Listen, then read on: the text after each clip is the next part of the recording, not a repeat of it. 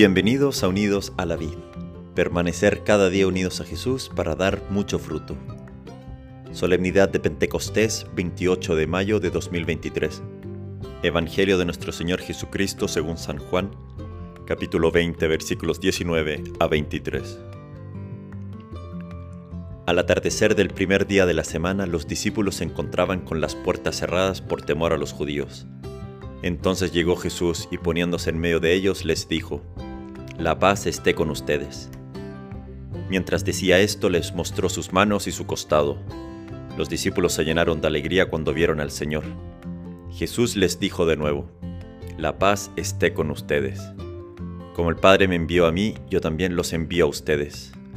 Al decirles esto, sopló sobre ellos y añadió, Reciban el Espíritu Santo los pecados serán perdonados a los que ustedes se los perdonen, y serán retenidos a los que ustedes se los retengan. Palabra del Señor. Gloria a ti, Señor Jesús. Muy feliz domingo de Pentecostés. Hoy llega a su fin el tiempo pascual, pero la alegría pascual sigue en pie a 50 días de la resurrección. Y hoy no es que termine esta alegría, sino que ahora seguirá presente en nosotros a través del Espíritu Santo, que el Padre y el Hijo hoy nos envían. Eso celebramos hoy, que el Padre y el Hijo Jesús envían al Espíritu Santo. El Padre y el Hijo se aman de tal manera que ese amor recíproco que es el Espíritu Santo procede de ambos.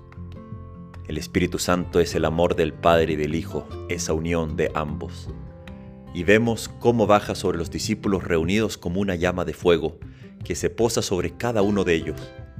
Es muy significante que sea fuego, ya que el fuego transforma la materia que toca, y eso quiere hacer el Espíritu Santo. Quiere transformar los corazones en donde habita, inflamarlos del amor de Jesús, purificarnos de toda mancha de pecado, hacernos dóciles a sus inspiraciones que están siempre ahí para guiarnos al cielo y devolvernos a la unidad. Y hoy me quiero enfocar en este gran fruto del Espíritu Santo que nos quiere dar, la unidad. El diablo en griego, diablo significa el que divide, el que separa. Y vemos ya desde el principio cómo el diablo crea separación entre Adán y Eva. Se desconfiaron después de comer el fruto. También hizo que se separaran de Dios y se escondieran con vergüenza. En la torre de Babel, trajo división entre los pueblos por los idiomas. Los hijos de Jacob se dividieron por envidia y vendieron a su hermano José. Después el pueblo de Israel se dividió en el reino del sur y del norte, etc. Hasta en los doce apóstoles, cuando estaban con Jesús en el medio, hubo división sobre quién era el mayor. San Pablo incluso reporta que los primeros cristianos se identificaban algunos como de Pablo, otros de Apolo y otros de Cefas y esta división no es ajena a nosotros. Vemos que hay división hoy entre países, idiomas, culturas, dentro de un propio país, divisiones sociales, incluso dentro de la familia. Familias que no se hablan, familias divididas. Y la mayor división es la que tenemos dentro, la que trae el pecado. Estamos divididos. No hacemos el bien que queremos y hacemos el mal que no queremos. Y el Espíritu Santo quiere traer unidad a todos los niveles, pero en especial a nuestra división interna. El diablo por su lado quiere que tengamos una imagen falsa de lo que somos, de que no necesitamos a Dios, de que somos pecadores, de que nunca vamos a cambiar, o de que somos indignos, despreciables, de que nuestra vida no tiene sentido.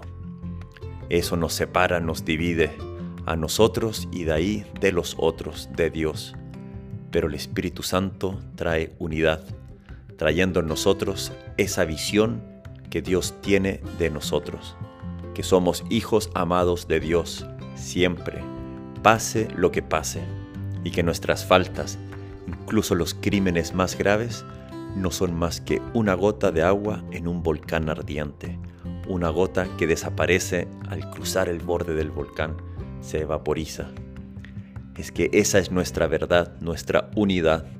Somos hijos de Dios. De ahí surgirán la unión en todo lo demás, porque nos veremos a todos como hijos amados de un mismo Padre.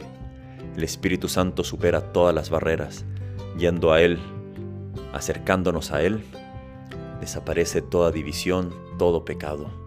Vayamos hoy con confianza y pidámosle al Espíritu Santo que nos traiga unión dentro de nosotros, que no nos dividamos por el pecado, por el odio, pero en Él encontremos la paz y lo que dice la secuencia hoy del Espíritu Santo, que riegue la tierra en sequía, que sane nuestro corazón enfermo, lava nuestras manchas, infunde calor de vida en nuestro hielo, doma el espíritu indómito y guía al que tuerce al recto sendero.